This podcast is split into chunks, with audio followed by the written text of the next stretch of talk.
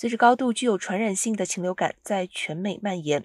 圣地亚哥动物园和圣地亚哥野生动物园官员正在采取行动，试图防止他们照顾的三千七百只鸟类中的任何一只被感染。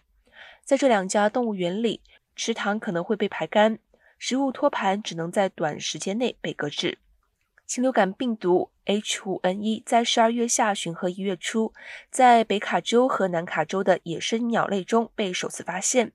二月初，在印第安纳州发现的商业火鸡群中第一次爆发。从那时起，病毒已经传播到了三十多个州，